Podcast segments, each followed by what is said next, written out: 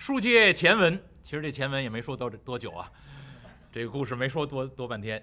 这个小编呐，那个这周别催我编新的目录了啊，就是这上两周的目录咱们就接着用，估计进行不了多多久。那这个刚才呢，给您说到孙悟空啊，自述家世，东胜神州傲来国花果山的人士，不知在何年何月。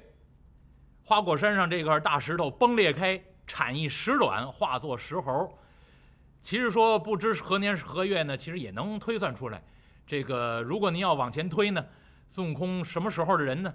这个春秋末年呀，战国初期，这块大石头崩裂开，产一石卵。啊，您要不信呢，您慢慢听后面的书，您自己就能推算出来。那大概相当于中国春秋末期、战国初期。这么一个时候，这石头崩裂开，我刚才跟您说了，为什么不能直接猴子就蹦出来？先要有一个石卵出来，这就是象征新的形状。那后文书我再给您说，这个猴子在整个《西游记》里面象征的就是众生这颗心，而众生之心在未修行之前叫坚如顽石，就这么一块石头。而《西游记》整个真正的主角，就是从石头里面产出产生出来的这只猴子。为这个石头里面产生出来的猴子写了这么一个传记，那写了这么一个故事，写了这么个传奇。所以呢，《西游记》还应该另有一个名字，叫《石头记》。啊，而且我绝不瞎说，《红楼梦》鄙人非常喜欢。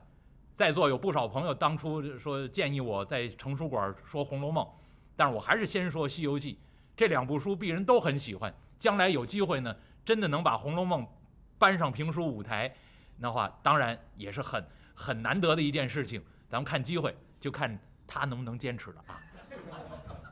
啊，他能豁得出去，咱们这这个另外大家呢能够多捧场。为了为了能让他活下去，这个咱们这个将来那《红楼梦》就有希望。但是这两部书有极大的渊源，那都跟石头有关，而且这两部书一开始诉说的都是石头的事儿。那《红楼梦》就直接叫《石头记》，而《西游记》一开始也写这么一块大石头，而且这块石头待的这个位置，那东胜神州大海之中。而《红楼梦》里面怎么写呢？《红楼梦》里写：“大荒山无稽崖，青埂峰下有这么一块石头。”那么说，大荒山无稽崖在哪儿呢？曹雪芹先生写“大荒山无稽崖，青埂峰”，用的是虚幻之笔。大荒无稽，您把它拼凑在一块儿，这这是一篇谎言，一篇瞎话，无稽之谈。那。说这么个故事而已，当然假作真实，真亦假。曹曹先生有曹先生曹先生的用意，这个咱们将来说《红楼梦》时候再说。那，但是曹雪芹一写这块石头立在哪儿，大荒山无稽崖，绝不是空穴来风。这就必必须得说学徒我无事驳洽，那那。得看好多书，我就在《山海经》里面找到一条。您不信的话，我今天晚上发言必有据，啊，《山海经》第十四卷，这一卷写什么呢？大荒东经。然后在这第十四卷里面就写到说，这个东海之外，列位您可听清楚，东海之外，大荒之中。有一山名大岩，日月所出，这是《山海经》的。那，而且这个山叫什么？叫大岩，就是大话。大话者，假话、虚话、无稽之谈，谓之大岩。那，而且立的这个地方，东海之外，大荒之中，大岩之山。所以您看，曹雪芹先生当年写“大荒山无稽崖”，多多少少跟《山海经》有渊源。而且你要看《西游记》，东胜神州傲来国花果山，也提到东方大海之中。那所以这两部书有很多的渊源。而且呢，《西游记》里面写花果山正顶上，那在山顶上面一块大石头。曹雪芹怎么写呢？曹雪芹写“大荒山无稽崖，青埂峰下”，一个在顶上，一个在山下。为什么一个在上，一个在下？一块石头编出来的故事，一个搁在上面，一个搁在下面。《西游记》里面写的什么？写的是修心之道，仙佛同源，说的是高大上的故事。而《红楼梦》写的什么？温柔富贵乡，写的是人间之事，男女之情。所以他说：“青埂峰下，青埂者情根也。在情根之下，这么一块石头，而且这块石头，曹雪芹先生怎么写呢？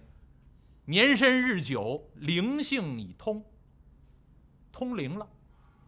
啊，而且《西游记》怎么写呢？刚才我跟您说了，《西游记》里面说了，这块石头立在花果山顶上，吸收天真地秀，日精月华，灵性渐通。”这是一块石头，啊，这一块石头产生了《西游记》，产生了《红楼梦》，多神奇！那而且这块石头，你要看《西游记》里面写，三丈六尺零五寸，两丈四尺方圆。《红楼梦》里面怎么写呢？《红楼梦》里写了这块石头，当初女娲炼石补天，三万六千零六六千五百零一块，数字都合到一起，而且呢，这块石头，曹琴写的时候说，高有十二丈，一年有十二个月，方圆二十四丈，也是暗合二十四节气。那，所以这块石头的描述，都有很多相似的地方。所以当初有人说《红楼梦》，说先有《金瓶梅》，后有《红楼梦》，我说这都是皮相之谈。为什么看的都是《金瓶梅》和《红楼梦》写的都是男女之情？然后说，就是先有《金瓶梅》，后有《红楼梦》。但是要我说，《红楼梦》源于《西游记》。前辈清代的有就有学者有有这样的观点，这不是我也不是我的无稽之谈。说《红楼梦》脱胎于《西游记》，当然写的是另外一回故事。而且您要看整个这个《西游记》里面，这个石猴从诞生以来。天也难管，地也难服。性格迥异，超脱于众生之上，桀骜不驯。而《红楼梦》里面写这块灵石，就是贾宝玉啊，多么的与众不同，多么有个性的一个男孩子，是吧？不服管教，和其他的人都不一样。而且《西游记》里面写。这个猴子到最后被正统力量镇压、封杀、惩治，而《红楼梦》里面写那位贾宝玉，照样被正统力量管制，就被他爸爸暴打一顿，有那么一回吧。而且他爸爸叫什么？叫贾政，贾政者，贾正经也。那，而且《西西游记》里面写这个猴子到后来，您要听，真假美猴王。二心争斗，而《红楼梦》里面写这个贾宝玉有真假宝玉，多少相似之处，多少渊源在里面。中国最伟大的两部小说，要我说，一个是《西游记》，一个是《红楼梦》。啊，那么咱们还是先说《西游记》啊，《红楼梦》的事儿将来再说。啊，那么都是关于石头的故事。啊，那么这块石头产一石卵。我刚才说，象征众生这颗心，坚硬无比，像石头一样。但是即使如此之坚硬，将来照样可以修行成佛。《西游记》就说这么一个故事。那到最后，您要看这四个徒弟，只有孙悟空最终成佛。当然，师傅三藏法师要成佛，而徒弟之中，猪八戒。净坛使者而已，对吧？那么只有孙悟空最后封斗战胜佛，当然这是后话。要说到这块儿的时候，哎呀，天宇兄啊，你可要坚持啊！那，那么现在这颗心刚刚诞生出来，是一块石头，也必须您要了解佛教的话，佛教里面有一个非常著名的典故。我和朋友去苏州，啊，苏州城外。有一个著名的景点叫虎丘，在座诸位可能都去过那个虎丘山下，进入到那个虎丘的景点里面去，啊，马上要到剑池，然后就可以看到那个虎丘的塔了。在前面有一个稍微开阔的一个地方，有一堆乱石，我不知道哪位注意过没有？您要去过虎丘，您就您可能会有印象，那块乱石，那叫生公说法石。什么意思呢？东晋的时候，有一个了不起的大和尚，出家人，这位叫什么呢？叫道生法师。姓什么呢？姓竺，天竺的竺，所以后人称呼他叫竺道生。这位道生法师当时啊，看到一些佛经，他这个佛经里面呢，有些观点他不同意。为什么？当时翻译的佛经呢，不完全、不准确。所以为什么从？东汉末年、三国的时候，一直到唐代，有五百多年的留学热。上文书就我就跟您说了，因为佛经翻译的太欠缺了，很多经义都断裂开，使得很多学佛的人呢无从下手，茫然不知所措。玄奘法师最终取经的目的其实也是如此。当年这位竺道生，就是发现佛经里面这个教义说的不准确，那于是呢他就提出说一切众生。都可以修成修行成佛，哪怕你没有一点点善根的人，也将来可以成佛的。当时很多人都认为他是异端邪教，啊，据说还有人把我当成邪教呢。啊，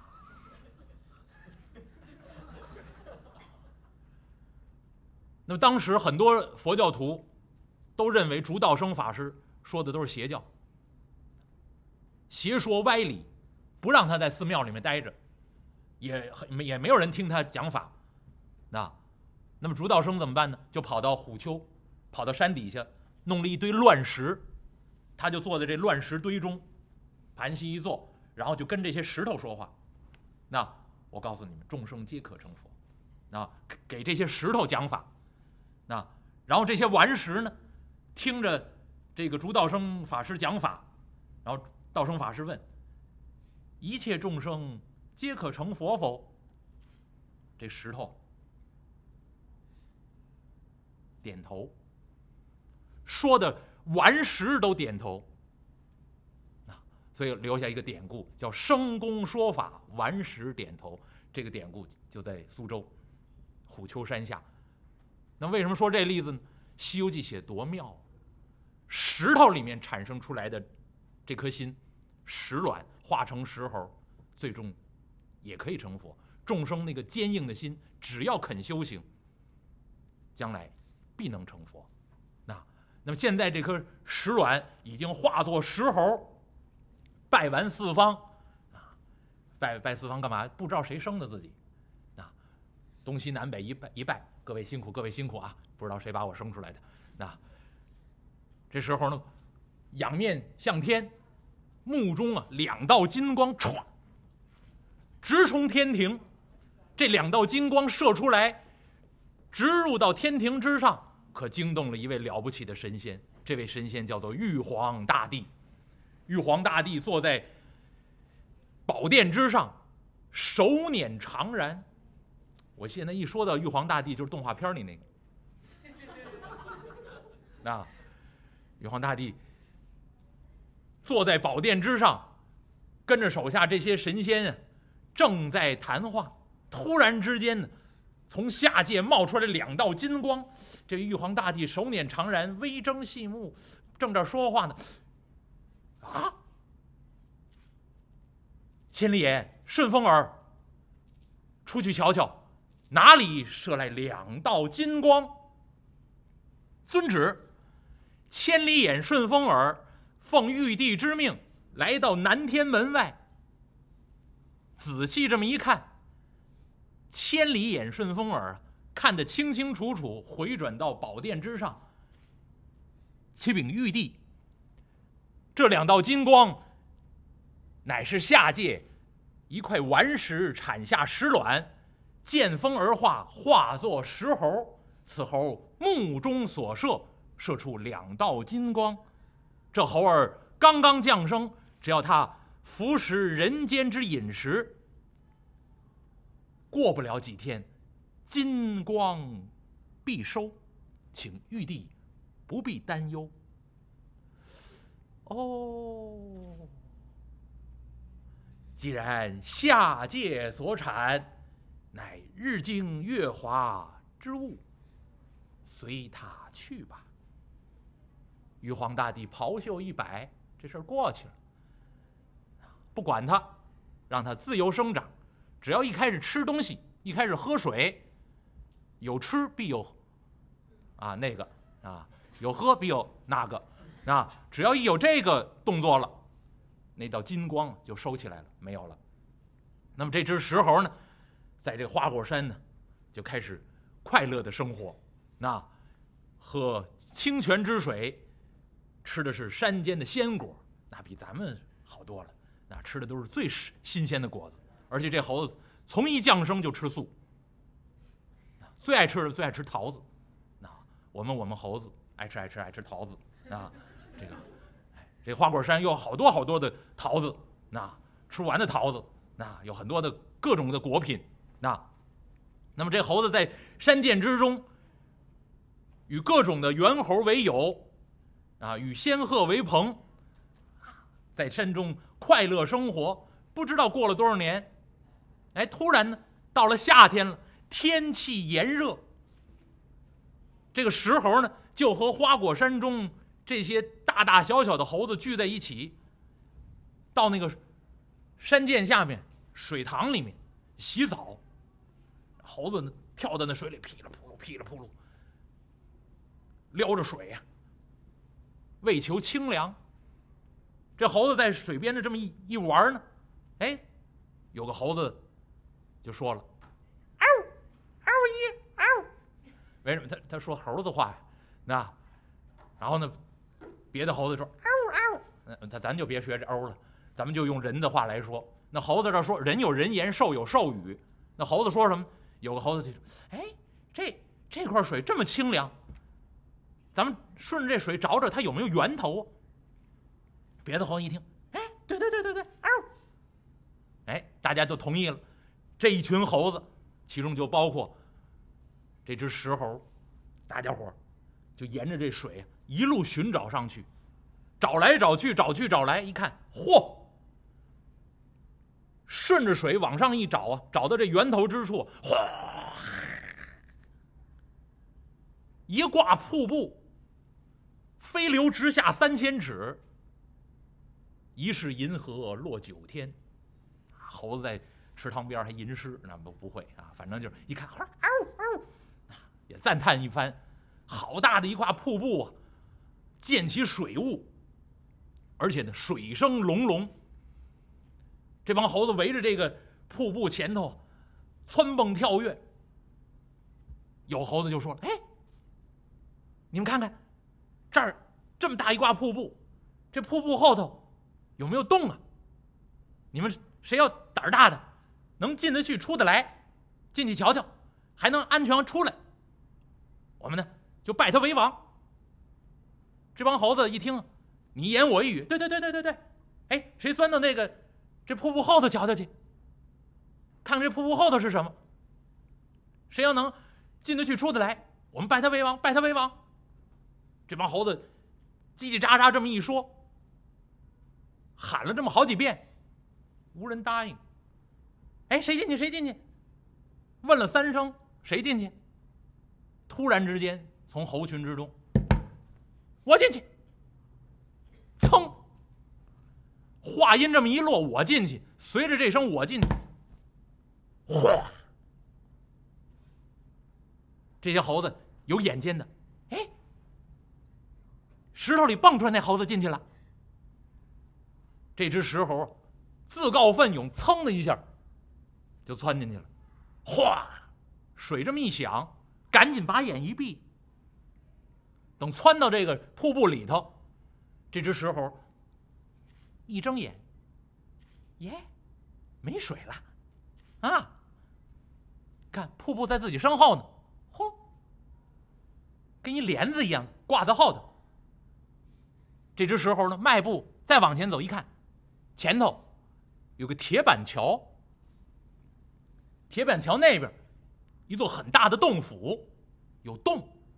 这猴子迈步上了铁板桥，东瞧瞧西看看，嘿，你看这铁板桥下头还有水往外流，和那个瀑布汇在一起，哗下去。哦，迈步过了这铁板桥，再一看，在这个铁板桥头石洞以外立着一块大石头。大石头上面有字儿，这个字儿是什么呢？书中代言：“花果山福地，水帘洞洞天。”这猴子看了看，嘿，还有字儿啊！迈步进去，再一看，这洞里头宽宽敞敞，而且天然造成的石床、石桌、石椅、石凳，再往后一看，还有石灶台。石锅石碗，哎呀，天然的家当啊！嘿，这要在里头，风吹不着，雨打不着，嘿，这里头还挺凉快。外头热，里头就凉快。外头要凉，这里头还能避避风寒，这不错呀。这猴子看了一圈儿看得真真切切。迈步出洞，过铁板桥，噌一下。